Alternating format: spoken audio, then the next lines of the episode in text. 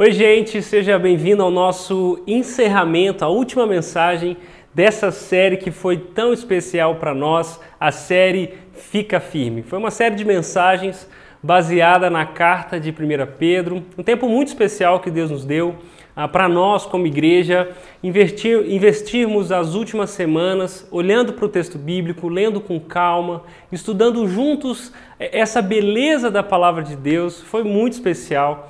Ah, e, e, essa será a nossa última mensagem sobre 1 Pedro, nossa quinta mensagem. E, e na próxima terça, você também é o nosso convidado especial para termos a última live, onde nós podemos conversar com um pouco mais de calma, interagindo com você a respeito do capítulo 5 da primeira carta aqui do apóstolo Pedro. Nós aprendemos até aqui que as crises são o termômetro da nossa fé e que Deus usa as crises para nos fazer crescer, nos tornar mais úteis no mundo. Afinal, nós vimos aqui em 1 Pedro que nós não somos daqui, lembra o Cata nos ensinou isso, nós não somos daqui, mas nós temos aqui uma missão para cumprir. Por isso, a ênfase de Pedro para aqueles cristãos que estavam dispersos era, era em ajudá-los a lembrar que, que um passado resolvido, aquilo que Jesus fez na, cru, na cruz por eles, esse passado resolvido, somado agora a esse futuro garantido, a certeza da promessa de Deus, da sua fidelidade em nos proteger e nos garantir um futuro é, é, melhor, esse passado resolvido e esse futuro garantido, nós aprendemos, precisam gerar em nós um presente transformado. As respostas que o Evangelho nos oferece não são só respostas subjetivas que dizem respeito ao passado ou ao futuro, mas também que nos ajudam a viver no tempo presente. E, e é justamente por isso que nenhum cristão verdadeiro deveria estranhar o sofrimento. Foi isso que nós aprendemos semana passada com o pastor Arthur. Não estranhe o sofrimento, mas sempre avalie o sofrimento e avalie a fim de aproveitá-lo da melhor forma possível, na certeza de que Deus não nos vai não, não nos poupará do sofrimento, mas ele prometeu caminhar conosco no meio dele. Esse estudo aqui da carta de 1 Pedro nos ensinou o papel fundamental e, e também o papel profético que a palavra de Deus tem para nos ajudar a viver com a vida, mas também em, em ajudar aqueles cristãos que estavam vivendo desafios nas suas vidas e receberam essa carta de 1 Pedro. Ela foi escrita no início da década ali de 60 depois de Cristo, provavelmente, e ela foi escrita para encorajar os cristãos em meio à crescente perseguição que eles estavam enfrentando.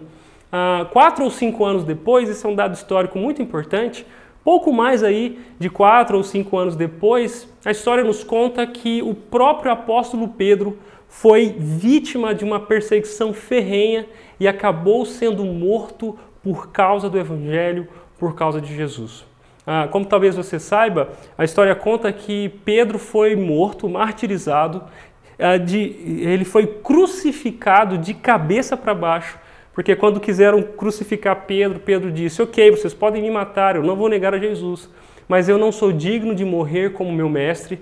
Então, vira essa, essa cruz aí, e ainda que seja de cabeça para baixo, eu vou morrer por causa de Jesus. Essa carta ah, que nós estamos lendo ah, é uma carta real, que nos ajuda e ajudou ao longo da, de todos os séculos cristãos, ah, a, a, cristãos reais a viverem de, de verdade o Evangelho em meio aos problemas reais.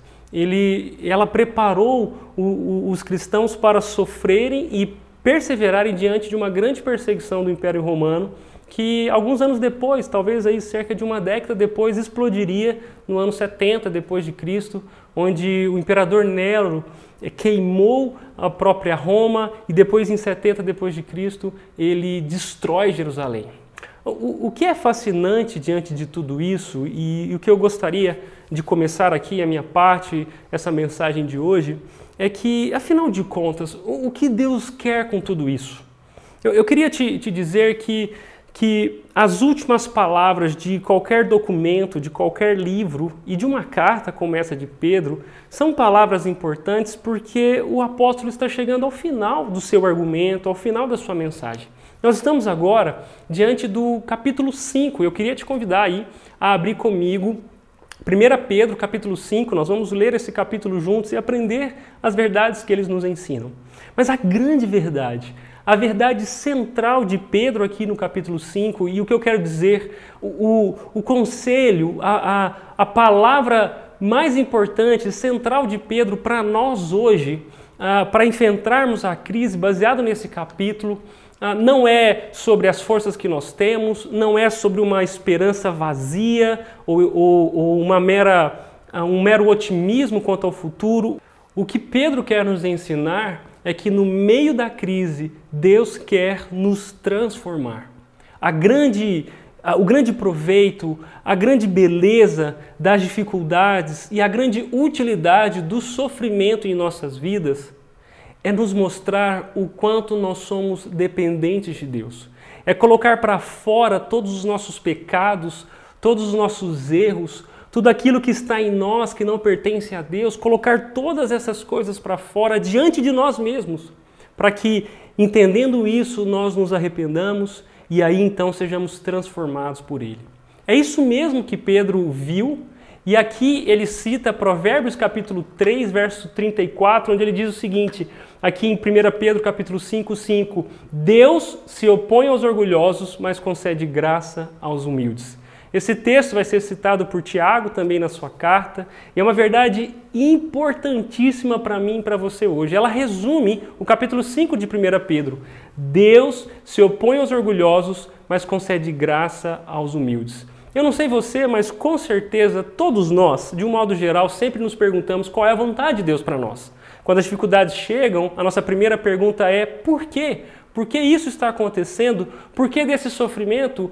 O que Deus quer com isso? E deixa eu dizer uma coisa: uma resposta óbvia da palavra de Deus para nós é: Deus quer fazer com que a gente deixe de ser orgulhoso e nos tornemos mais humildes. Sabe por quê? Porque quanto mais orgulhosos nós somos, mais parecidos com o diabo nós seremos. Afinal de contas, foi a soberba que fez com que o, o, o diabo, ainda nós poderíamos chamá-lo de Lúcifer, se transformasse em Satanás. Foi pela sua soberba, arrogância e orgulho de ser colocado acima de Deus que ele cai e agora se transforma no grande tentador, o grande inimigo dos cristãos, o grande inimigo de Deus. Quanto mais orgulhoso você for, mais parecido com o diabo você também será. E é justamente essa transformação do orgulho à humildade que Deus quer fazer comigo e com você. Levar as pessoas a um relacionamento crescente com Jesus. Crescer num relacionamento com Jesus sempre é deixar o orgulho e se tornar cada vez humilde. Porque se o orgulho é se parecer com o diabo, a humildade tem a ver com se parecer com Jesus. Esta é a vontade de Deus para você. Essa é a vontade de Deus para você hoje, independente de onde você esteja. Por isso, eu queria compartilhar com você, baseado aqui no texto de 1 Pedro, capítulo 5, quatro características sobre a humildade que nós aprendemos com Pedro, porque Pedro com certeza aprendeu com Jesus. São quatro características que podem te orientar no meio da situação que você está vivendo hoje. Eu tenho o prazer de compartilhar isso que eu aprendi para que a gente possa praticar isso junto. A primeira característica sobre a humildade é que a humildade faz líderes eficientes. Olha o que Pedro diz a partir do verso 2, ele diz o seguinte: Assim, peço-lhes que cuidem do rebanho que Deus lhes confiou com disposição e não de má vontade, não pelo que lucrarão com isso, mas pelo desejo de servir a Deus. Pedro está se referindo aqui aos presbíteros, aos líderes daquelas igrejas com as quais ele fala na carta, e ele continua dizendo: não abusem de sua autoridade com aqueles que foram colocados sob os seus cuidados, mas guiem-nos com seu bom exemplo. E aí ele termina essa, essa parte dizendo: E quando vier o grande pastor, vocês receberão uma coroa de glória sem fim. É muito interessante a gente olhar para isso que Pedro está dizendo, porque talvez você deu uma aliviada agora e falou: ah, não, já que ele está falando para os presbíteros, isso não tem nada a ver comigo, porque afinal de contas eu não sou um pastor de uma igreja, eu não estou à frente de um ministério. Talvez ah, daqui a pouco o Washington vai aplicar alguma coisa à minha realidade. Mas deixa eu dizer uma coisa para você. Uma das belezas da, da palavra de Deus é que Deus instituiu na igreja padrões que servem ou que devem servir de referencial para todo mundo. Deus não quer que a igreja seja só uma instituição, só a organização de um povo, que seja um coadjuvante na história da redenção, na história do mundo. Pelo contrário, Paulo chama a igreja de baluarte da verdade, ou seja, aonde a verdade se sustenta, quem sustenta a verdade para que o mundo conheça. E quando Pedro está dizendo aos presbíteros daquelas igrejas que eles deveriam cuidar, eu vou voltar aqui para você ver, que eles deveriam cuidar do rebanho que Deus lhes confiou. Isso estabelece um, um paradigma, um parâmetro de liderança.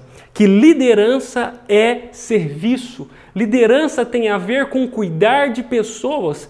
E se você é um pastor numa igreja, um líder ministerial, o seu chamado não é para ser famoso, não é para ganhar dinheiro, não é para manipular pessoas. O chamado de um líder, um chamado de um líder na igreja é cuidar de pessoas. A verdade é que, ainda que você não esteja na igreja, se você existe no mundo, você está liderando alguém. Um pai lidera os seus filhos. Um marido lidera sua esposa. Uma, uma esposa colabora com a liderança do seu marido. Um avô lidera os seus netos, a sua família, o seu legado. Um chefe de empresa lidera os seus colaboradores. Um amigo lidera o seu amigo quando o influencia a tomar decisões. Um professor faz isso com seus alunos. Todos nós, de alguma forma, estamos exercendo algum tipo de influência. E como a gente gosta de usar o lema do Summit aqui na rede, liderança é influência. Então, se você tem influência em alguma esfera hoje, independente se você já passou dos 50, é um solteiro ou até mesmo um adolescente, se você exerce influência, você exerce liderança. Mas a liderança que Deus nos, nos chamou a, a, ter e nos deu como exemplo em Jesus é uma liderança que tem a ver com pessoas que cuida daqueles que Ele nos confiou. Não só cuida, mas guia essas pessoas pelo bom exemplo. E é por isso que aqui nos versos 2 e 3 de 1 Pedro capítulo 5 nós temos um grande contraste da liderança.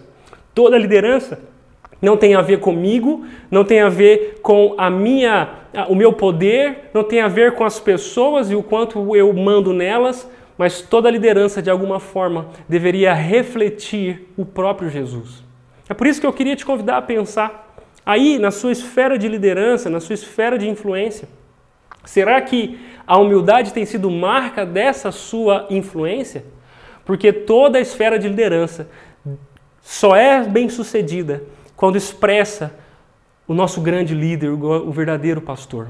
Aqueles presbíteros com os quais Pedro está falando, líderes de uma igreja, deveriam se lembrar que o rebanho que Deus lhes confiou não era um rebanho deles, mas era o rebanho de Jesus, o grande pastor. E assim como aquelas pessoas pertenciam a Jesus e prestariam contas a ele, assim também os líderes daquelas pessoas prestariam contas ao verdadeiro pastor, porque afinal de contas, todos nós somos um só rebanho, de um só pastor, todos nós estamos diante dele e nós também prestaremos contas a ele. Por isso eu queria te ajudar a entender a diferença de uma liderança orgulhosa e uma liderança humilde. Aqui, nesses dois versículos, nós podemos perceber que ah, uma liderança orgulhosa é aquela que lidera por obrigação. E nesse tempo de crise que nós vivemos em 2020, talvez muitas vezes você foi tentado a tomar decisões, a liderar pessoas, não necessariamente por disposição, porque você queria, mas porque você tinha que fazer. Você tinha que acordar cedo, você tinha que, que definir metas, você tinha que tomar decisões, você tinha que deliberar coisas. Mas Jesus nos ensina que o chamado para a liderança não é um chamado que tem a ver com obrigação. Nós não temos que fazer nada porque temos que fazer. Esse é um jargão no meio da igreja e talvez você já foi muito ferido por essa coisa de tem que fazer. Eu sou um voluntário, eu tenho que servir, eu sou um líder, eu tenho que estar presente, eu sou um pai, eu tenho que fazer isso, eu sou casado, eu tenho que fazer aquilo. Enfim, eu sou um conselheiro, eu tenho que aconselhar. Deixa eu dizer uma coisa para você. Não é isso que Deus espera de você. Não foi para isso que Jesus nos libertou, muito menos para isso que Jesus nos chamou. A liderança que Jesus nos chamou para ter não é baseada na obrigação, porque a obrigação tem a ver conosco, com, com a gente mesmo, mas foi na disposição. Por isso, se você hoje está cansado e sobrecarregado pelas coisas que você tem que fazer em casa, no trabalho, na igreja, deixa eu te dizer uma coisa: não é isso que Deus Jesus está pedindo de você. O que Deus pede de você, o que Deus espera de você, é que aquilo que você vá fazer seja feito por disposição. Aqui na rede nós chamamos a, as pessoas que, que servem conosco de voluntários. E a nossa esperança é que elas nunca se esqueçam que o serviço a Deus não é uma obrigação. Na verdade, é de livre vontade. Tem a ver com a nossa disposição, com o nosso desejo pessoal, intransferível e sem constrangimento de servir a Deus e cuidar das pessoas que Ele confiou a nós, que Ele colocou em nossas vidas para que nós cuidássemos. Eu também aprendo com esses versos de 1 Pedro que uma liderança orgulhosa, que tem a ver com o nosso próprio coração, ela entende na posição de liderança a ganância, uma oportunidade de lucrar. E aqui, quando Pedro diz lucro, ele não está dizendo só um lucro financeiro, afinal de contas, pessoas que exercem posições de liderança não só podem ganhar dinheiro com isso, ah, e, e, o nosso Brasil gospel aí é, um, é um, um péssimo exemplo de o quanto que líderes podem lucrar, mas o lucro financeiro é só uma das formas de um ganancioso liderar. A, a, a, liderança também pode render para uma pessoa fama, pode render para uma pessoa poder, pode render para uma pessoa oportunidades. E muitos de nós, quando lideramos baseado na ganância, nós não estamos fazendo isso para abençoar pessoas, mas para ser abençoados por elas. Você pode, inclusive, liderar os seus filhos por ganância e não por serviço. Quer um exemplo disso? Quando, por exemplo, um pai que tem essa posição de liderança sobre o seu filho, mas não está preocupado em servir ao filho com os princípios da palavra de Deus, com o discipulado verdadeiro, ele, na verdade, usa do filho para que, quando o filho se comporte bem, as pessoas reconheçam que ele é um bom pai, que ele está fazendo as coisas certas em casa, talvez um bom cristão. E aí, quando o filho erra, quando o filho ah, envergonha o pai, o que move esse pai a disciplinar o filho, a corrigi-lo, não é necessariamente o desejo pelo bem do filho, mas é, na verdade, o zelo pela própria reputação. Você percebe? Já viveu uma situação assim? Onde a sua atitude não foi necessariamente para ajudar o outro, seja o seu filho, sua esposa, os seus companheiros de trabalho, mas foi na verdade para cuidar da sua imagem, da sua reputação? Pois bem, esse é um efeito de uma liderança que não é humilde, que não aprendeu com Jesus, que se importa mais consigo mesmo do que com aqueles que lideram. Pedro também nos mostra outro contraste, que a humildade faz líderes eficientes porque tornam pessoas controladoras em pessoas exemplares.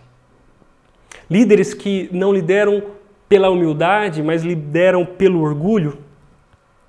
Eles estão, na verdade, à disposição ou no desejo de controlar aqueles que lideram, de controlar os, os participantes do pequeno grupo, de controlar a, a opinião dos alunos, de controlar a, a opinião do seu, do seu conselho, da sua equipe. E ao invés de ser um bom exemplo de como as coisas devem ser feitas, de como se deve pensar, manipula o pensamento das pessoas e a atuação delas para que eles, eles sirvam aos seus próprios propósitos como líderes. Deixa eu dizer uma coisa para você. O padrão de liderança que Deus nos deu é muito maior do que isso.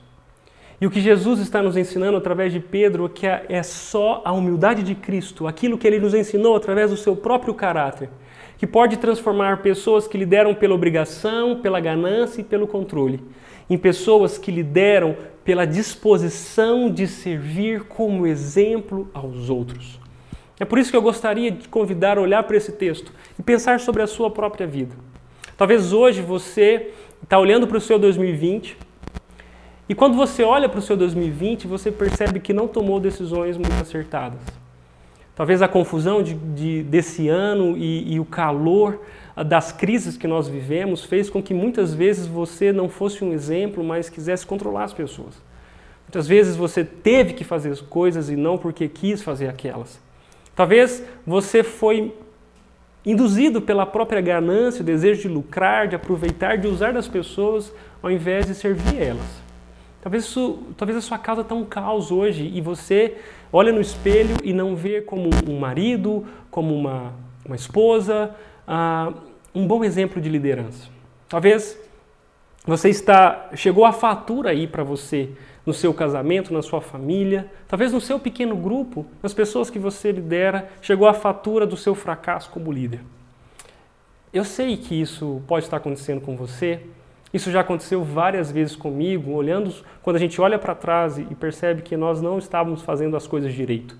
Que Jesus saiu do centro e nós assumimos o controle. Isso acontece. Mas a boa notícia que eu tenho para você hoje é que há esperança. E um dos motivos básicos que eu quero dizer isso para você, existe esperança para você, existe esperança para a sua família, existe esperança para o seu casamento, para a sua empresa, é porque a pessoa que Deus está usando para nos dizer isso é justamente o apóstolo Pedro. Você já parou para pensar quem é Pedro? Será que Pedro seria uma das pessoas mais qualificadas que a Bíblia mostra? Pelo contrário. Olha o que ele diz. É o versículo 1 do capítulo 5, e agora uma palavra aos presbíteros em seu meio. Pedro dizendo: Eu, que também sou presbítero. Pedro poderia se colocar como apóstolo. Pedro poderia se colocar como aquele que andou com Cristo. Mas parece que os anos de caminhada de Pedro com Cristo fizeram ele mais humilde, a ponto de que agora no final da carta ele não reivindicasse a sua autoridade apostólica como motivo de orgulho, mas pelo contrário, ele se reconhecesse como igual àqueles líderes que estavam sofrendo na liderança daquelas igrejas. E ele diz: eu também sou um presbítero como vocês, eu não sou diferente de vocês, eu testemunhei os sofrimentos de Cristo e eu também vou participar da sua glória quando ela for revelada, assim como vocês. Eu sou um exemplo de quem aprendeu as duras penas que a humildade é o que Deus espera de mim. Pedro é um dos primeiros exemplos quando você olha para o Novo Testamento de alguém orgulhoso, arrogante. Mas agora ele é alguém que cuida daqueles líderes que estavam extremamente temerosos e preocupados com as crescentes dificuldades que a igreja que eles lideravam estavam vivendo. Crises tornam lideranças ainda mais importantes e imprescindíveis. E é por isso que, independente de como você se encontra hoje, independente da qualidade da sua influência, onde você está inserido, deixa eu dizer para você, há esperança. Jesus quer fazer você um líder melhor, quer liderar as pessoas através de você nessa disposição do cuidado e do serviço. Ele é o grande pastor. E o nosso desejo, o desejo da nossa igreja é que você reflita o grande pastor com as pessoas que você é, recebeu, com o rebanho que ele confiou a você. A segunda característica da humildade é que ela cultiva relacionamentos. E se você olhar para Pedro capítulo 5 e 6, Pedro diz assim: E todos vocês vistam-se de humildade no relacionamento uns com os outros, pois Deus se opõe aos orgulhosos mas concede graça aos humildes. Nós já lemos esse texto. O destaque aqui é vistam-se de humildade no relacionamento uns com os outros. E a imagem que Pedro usa para nos ensinar esse, esse, esse, esse princípio é a imagem de realmente alguém se vestindo. Assim como você não sai de casa sem vestir uma roupa, o que Pedro está dizendo é: não se relacione com alguém, não, não deixe ninguém te ver sem que você se vista da humildade, porque se a humildade não for a roupa que você veste, o que sobra para que as pessoas vejam e para que você apresente às pessoas através dos seus relacionamentos é vergonhoso. Por isso ele está dizendo: todos vocês, sejam presbíteros, sejam jovens, sejam líderes, sejam liderados, todos vocês vistam-se de humildade nos relacionamentos uns com os outros. E eu fico pensando aqui que Talvez seja importante te lembrar que ser uma, uma pessoa orgulhosa não necessariamente significa ser uma pessoa arrogante. É, é muito curioso, eu, eu sou pastor aqui na Rede, é, é, atuo como conselheiro bíblico, lidero pequenos grupos e, e, é muito comum eu ouvir de vez em quando aí alguém dizendo assim: Nossa, graças a Deus, eu não tenho problema com orgulho. Eu não sou uma pessoa muito orgulhosa. E, e deixa, deixa eu confessar uma coisa para você. Sempre quando eu escuto alguém dizendo eu não sou uma pessoa orgulhosa, isso, isso me arrepia. Porque talvez o orgulho naquela, naquela pessoa é algo tão grande e tão e faz tanta parte dela mesma que ela nem consegue perceber. Tipo quando você está com mau hálito, todo mundo percebe, só você que não? Pois é, o orgulho funciona dessa forma. Nós temos um, uma visão errada sobre o que é o orgulho, porque o orgulho não é só um fruto de pecado. Talvez o orgulho seja a árvore no qual todos os outros pecados brotam. Você pode ser uma pessoa orgulhosa, sim, quando de modo arrogante levanta a voz e tenta fazer pela força com que todas as outras pessoas aceitem a sua opinião. Mas, pelo mesmo orgulho de um coração orgulhoso, alguém pode se submeter à opinião das outras pessoas, se colocar como segundo, deixar com que os outros decidam por ela, não por humildade, mas pelo desejo de ser aceito e pelo medo de ser rejeitado, uma expressão de orgulho, alguém é capaz de gritar e alguém é capaz de se calar. Então, por favor, não confunda quando nós estivermos falando de humildade que uma pessoa orgulhosa é só aquele arrogante que olha os outros por cima. Uma pessoa orgulhosa é basicamente aquela que se importa tanto consigo mesmo, que manipula todos, que age, fala e pensa de modo com que ela seja aceita, ela seja valorizada e ela seja digna de glória e de fama. Por isso que Pedro está dizendo: todos precisam se vestir de humildade, porque sem humildade não existem relacionamentos saudáveis. Você já pensou, já parou para pensar um, um, um segundo? Pense aí no, no, num relacionamento difícil que você tem. Talvez dentro de casa, talvez no trabalho, talvez na igreja, talvez no seu passado, pessoas que te marcaram, te ofenderam. Pare para pensar o, o quanto o orgulho esteve presente ali. Seja na vida das outras pessoas, mas o que é mais importante, na sua própria vida. Pessoas não conseguem perdoar outras porque são orgulhosas, porque não aceitam o fato de terem sido ofendidas. Pessoas orgulhosas não conseguem conceder perdão, porque o orgulho impede a reconciliação. Pessoas orgulhosas querem sempre ser aplaudidas, e é por isso que a falta de humildade é o segredo para relacionamentos destruídos. O orgulho acaba com casamentos. O orgulho traumatiza filhos. O orgulho põe pessoas na rua, desempregadas. O orgulho destrói empresas.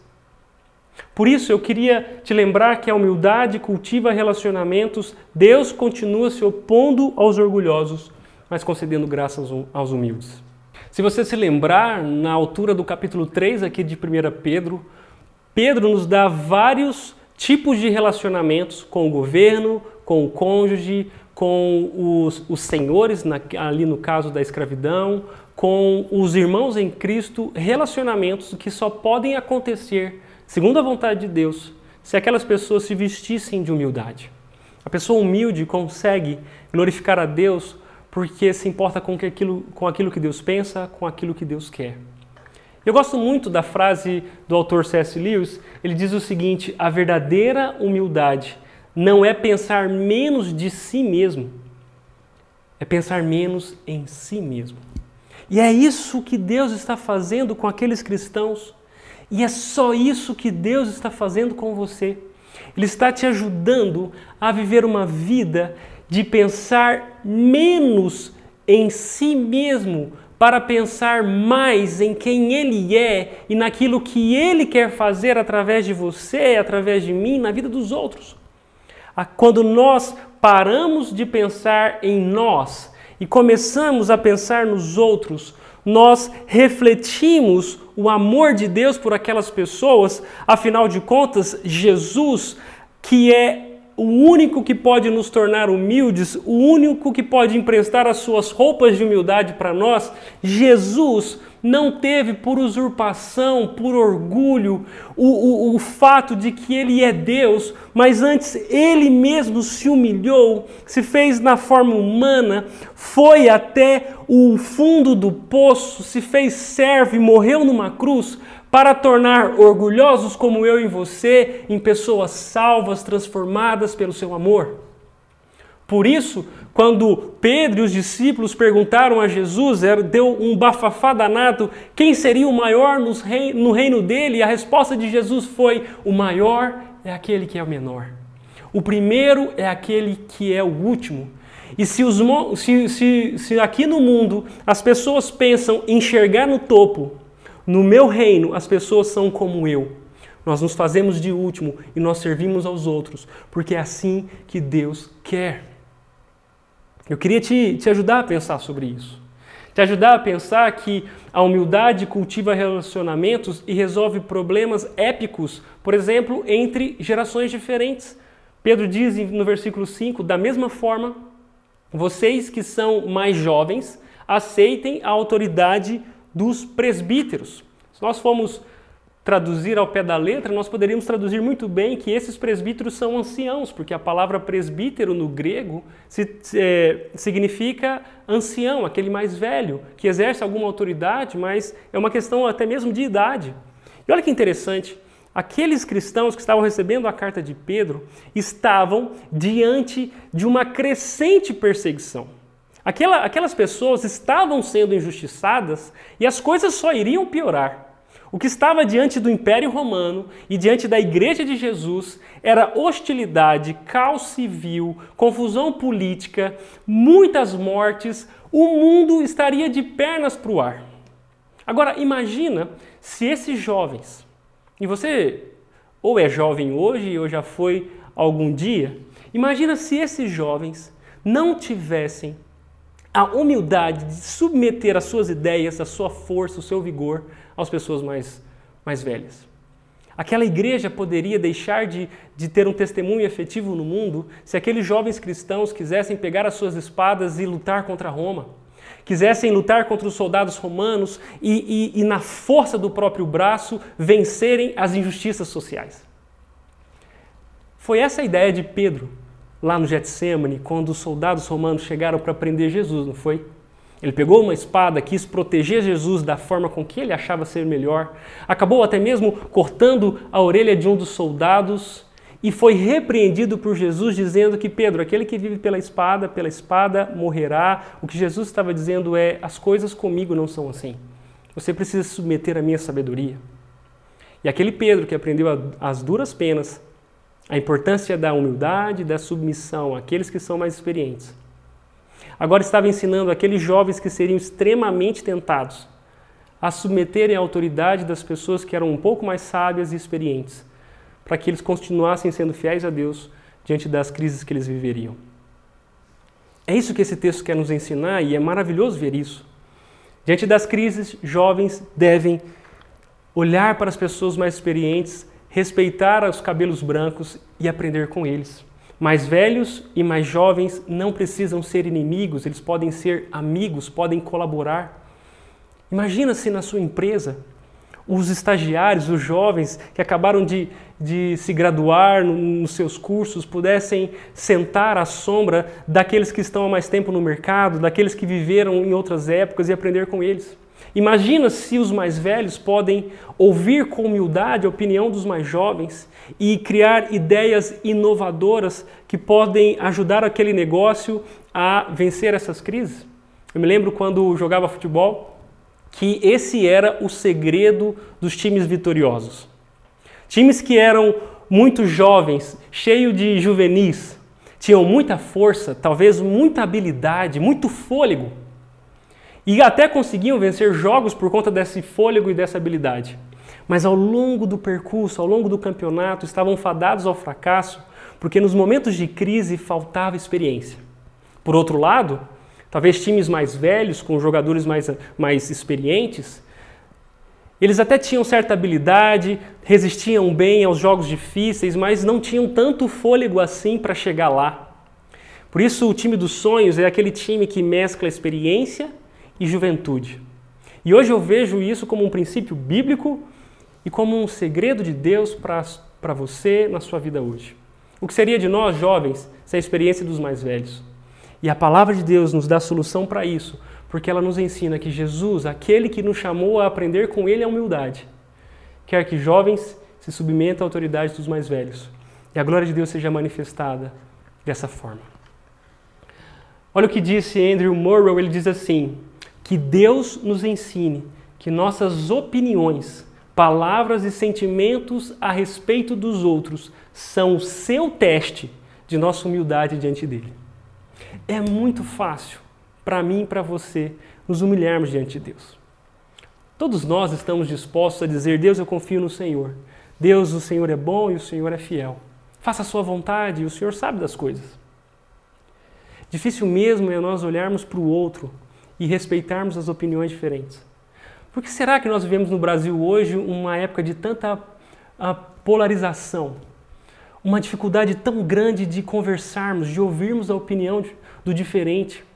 Talvez seja porque nós não, nós não queremos conversar para aprender, nós queremos conversar para que o outro concorde conosco. E o que o Andrew está dizendo aqui para nós é que o maior teste de Deus para o seu coração, para você ver o quanto que ele é humilde ou orgulhoso, está justamente nas palavras, pensamentos e opiniões que você tem, não necessariamente a respeito de Deus, mas a respeito do outro. Pare para pensar um pouco. O que você tem falado sobre as pessoas? O que você pensa sobre elas? Qual a sua, a sua, opinião sobre o seu cônjuge, sobre o seu filho, sobre a sua mãe, a sua sogra, o seu chefe, o seu pastor, o seu, o, o seu presidente? Qual a sua opinião? É aqui que mora o verdadeiro teste da nossa humildade. A terceira verdade que nós podemos aprender sobre a humildade é que a humildade nos protege do diabo. Pedro diz assim: estejam atentos, tomem cuidado com seu grande inimigo, o diabo, que anda como um leão rugindo à sua volta, à procura de alguém para devorar. Permaneçam firmes contra ele e sejam fortes na fé. Lembra que eu te disse que quanto mais orgulhosos nós formos, mais parecidos com o diabo nós seremos? Aqui ele volta no texto de. Aqui ele, ele aparece no texto de 1 Pedro capítulo 5, e Pedro diz assim: nos momentos de crise, estejam muito atentos e tomem muito cuidado com o seu grande inimigo.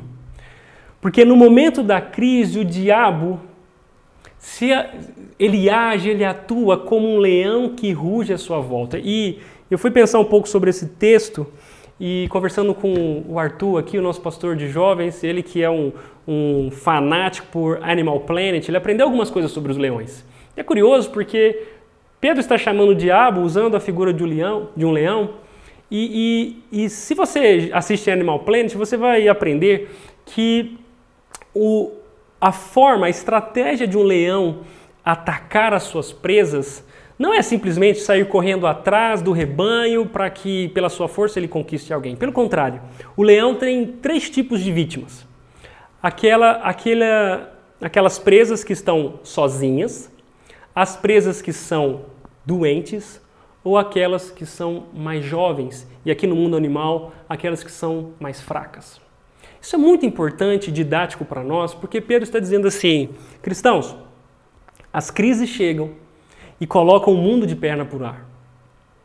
Quando as crises chegam, aquelas pessoas que estão unidas dentro de um rebanho, e aqui você pode pensar na igreja como um grande rebanho do próprio Deus, quando as crises chegam, elas geram tanto desespero e angústia no rebanho, que é bem possível que aquelas ovelhas que estavam agarradas umas nas outras, protegidas umas pelas outras e pelo pastor delas, no momento da crise elas se dispersam. E ficando sozinhas, ou se machucando pelos efeitos da crise, fracas pela falta de alimento, pelo desespero das, da falta de previsão e estabilidade, elas se tornam presas fáceis para o leão, para o diabo. E se você for parar para pensar um pouco, nós aqui da equipe da rede temos conversado muito sobre isso. Ah, nós lamentamos o efeito da crise ao longo desse ano na vida de muitas pessoas. Muitas pessoas esse ano se dispersaram Nós damos graças a Deus pelos pequenos grupos da nossa igreja, porque eles representam essa comunhão, essa associação de, de, de ovelhas de Jesus, uma ajudando a outra, mas a, a, o fato é que muitas pessoas no meio desse ano se dispersaram. Deixaram de assistir os cultos, deixaram de participar dos pequenos grupos, não, não continuaram se alimentando espiritualmente e se tornaram então presas fáceis para o diabo, ficando sozinhas, sendo adoecidas pela falta de alimento, enfraquecidas por esse mundo tão difícil e a falta do apoio e da proximidade com outros cristãos. Presas fáceis para o diabo. E agora eles estão tão longe do rebanho, estão como ovelhas perdidas nas garras de Satanás. E a única boa notícia que eu tenho para dar para essas pessoas é que sim, o grande pastor é poderoso para alcançar você onde quer que você esteja. E o desejo de Deus, independente de onde você foi parar no meio desse tumulto todo, é tirar você das garras do leão, porque você pertence a ele, e trazê-lo de volta para o rebanho, trazê-lo de volta à comunhão, onde você encontrará alimento, proteção e esperança do próprio pastor através da sua igreja e do seu povo. O que Pedro diz é que nós devemos tomar cuidado para não sermos presas fáceis para o diabo, permanecendo firmes contra ele, sendo fortalecidos na fé. Eu não sei onde você está, mas a, a minha, meu desejo, palavra e oração é volte para a comunhão. Volte para o seu pequeno grupo. Volte para os cultos, ainda que eles ainda estejam online. Volte para perto das pessoas que te aproximam de Jesus. Porque enquanto você não fizer isso, você continuará sendo uma presa fácil para as estratégias malignas contra a sua vida. A quarta característica da humildade que nós aprendemos aqui com Pedro é que a humildade nos mostra o poder de Deus. Essa é a última característica que eu queria compartilhar com você. Pedro diz no verso 10 e 11 que Deus, em toda a sua graça, o chamou para participarem de sua glória eterna por meio de Cristo Jesus. Deus será glorificado. Deus se mostrará como, como poderoso, como grande Criador, o Senhor de toda a terra. E através do Evangelho e através de Jesus, ele chama a gente, meros pecadores, criaturas, a participarem com ele da sua glória, a serem úteis para que todo mundo o conheça. E ele mesmo diz: assim, depois que tiverem sofrido por um pouco de tempo, e aqui é uma informação importante: não existe dor que não cesse, não existe sofrimento eterno. Sof... Ainda que vocês tiverem sofrido por um pouco de tempo, Deus pessoalmente os restaurará, os sustentará, os fortalecerá e colocará cada um de nós sobre um alicerce firme. Se você está acabado, a promessa de Jesus é que ele vai te restaurar. Se você vive instável, sem previsões, perdido, a promessa de Jesus é que ele sustentará você. Se você se sente fraco hoje, como sem forças para, para consertar a sua vida, para pensar em algo novo, sem forças para sair do lugar, a promessa de Deus é que Ele fortalecerá você e vai nos colocar, todos aqueles que pertencem a Ele, numa rocha firme, num alicerce seguro que é Ele mesmo. O propósito das crises, o propósito do sofrimento é nos mostrar o poder de Deus e é por isso que a grande pergunta daquelas pessoas para Pedro, a grande pergunta da nossa série é como ficar firme diante das crises. Talvez essa foi a sua pergunta durante todo o ano de 2020. Como eu posso ficar firme no meio de tantos problemas? Meu casamento, meus filhos, minha empresa, minha vida financeira, minha saúde, como ficar firme diante das crises? E a grande resposta de Pedro para nós é: humilhem-se sob o grande poder de Deus, e no tempo certo ele os exaltará. Deixa eu dizer uma coisa para você. Essa é uma tarefa, essa é uma postura que ninguém pode tomar por você. Humilhar-se diante de Deus é uma decisão que só você pode tomar hoje. E é por isso que Pedro eu acredito que é o, o, o argumento central, a verdade central desse capítulo, ele diz: humilhem-se sob o poder de Deus. Porque é nesse lugar de humildade, é esse lugar onde nós, onde nós reconhecemos que a medicina que nós desenvolvemos não é suficiente, que a tecnologia que avançou todo também não, que os nossos planos, os nosso, o nosso planejamento, eles são limitados. É nesse lugar, o lugar da completa dependência, que Deus quer que nós vivamos. É nessa verdade que nós não somos autossuficientes, Deus é todo-poderoso e nós somos totalmente dependentes, que está a verdadeira vitória, o verdadeiro proveito das crises. Portanto, humilhem-se diante de Deus e no tempo certo. No tempo que é de Deus, de acordo com a sua soberania, de acordo com seus planos, no momento certo, Ele os exaltará. Ele os dará a recompensa de servi-lo. Foi isso que ele prometeu para os presbíteros, é isso que ele promete para nós: que ninguém que escolhe se submeter a Deus, confiar nele, deixará de ser recompensado, deixará de ser contemplado com a glória de Deus e com o fruto desse nosso trabalho tão sofrido. Humilhem-se sobre o grande poder de Deus e no tempo certo ele os exaltará. Pedro diz: entreguem-lhe todas as suas ansiedades, porque ele cuida de vocês. Eu quero terminar essa série, terminar essa mensagem sendo sensível àquilo que talvez está difícil demais para carregar ele. O que Pedro diz é: lancem sobre Jesus todas as suas preocupações, todas as suas ansiedades. A ansiedade é esse resultado da nossa percepção que não estamos no controle. A ansiedade é esse, esse sintoma da realidade de que nós não somos Deus nós não controlamos as coisas, nós não, não temos poder para mudar as realidades, as circunstâncias estão sobre nós e não há muito o que fazer. E é exatamente para aqueles cristãos que sofreriam cada vez mais o, o sofrimento da perseguição e para mim e para você hoje que Pedro e o próprio Jesus através dele está dizendo: lance sobre Jesus as suas ansiedades. Tire dos seus ombros esse peso, confesse a Ele que você não consegue, que você não sabe, que você não pé, que você não pode, que você não consegue. Lance sobre Ele as suas ansiedades, na certeza de que Ele cuida de você. Essa é a certeza que nos sustenta no meio das crises. Que Deus é soberano, nada sai do controle dele. Mas também que Deus se importa conosco e Ele quer cuidar de nós. Por isso, para você refletir e praticar, eu queria dizer o que suas reações diante das crises revelam sobre o seu coração.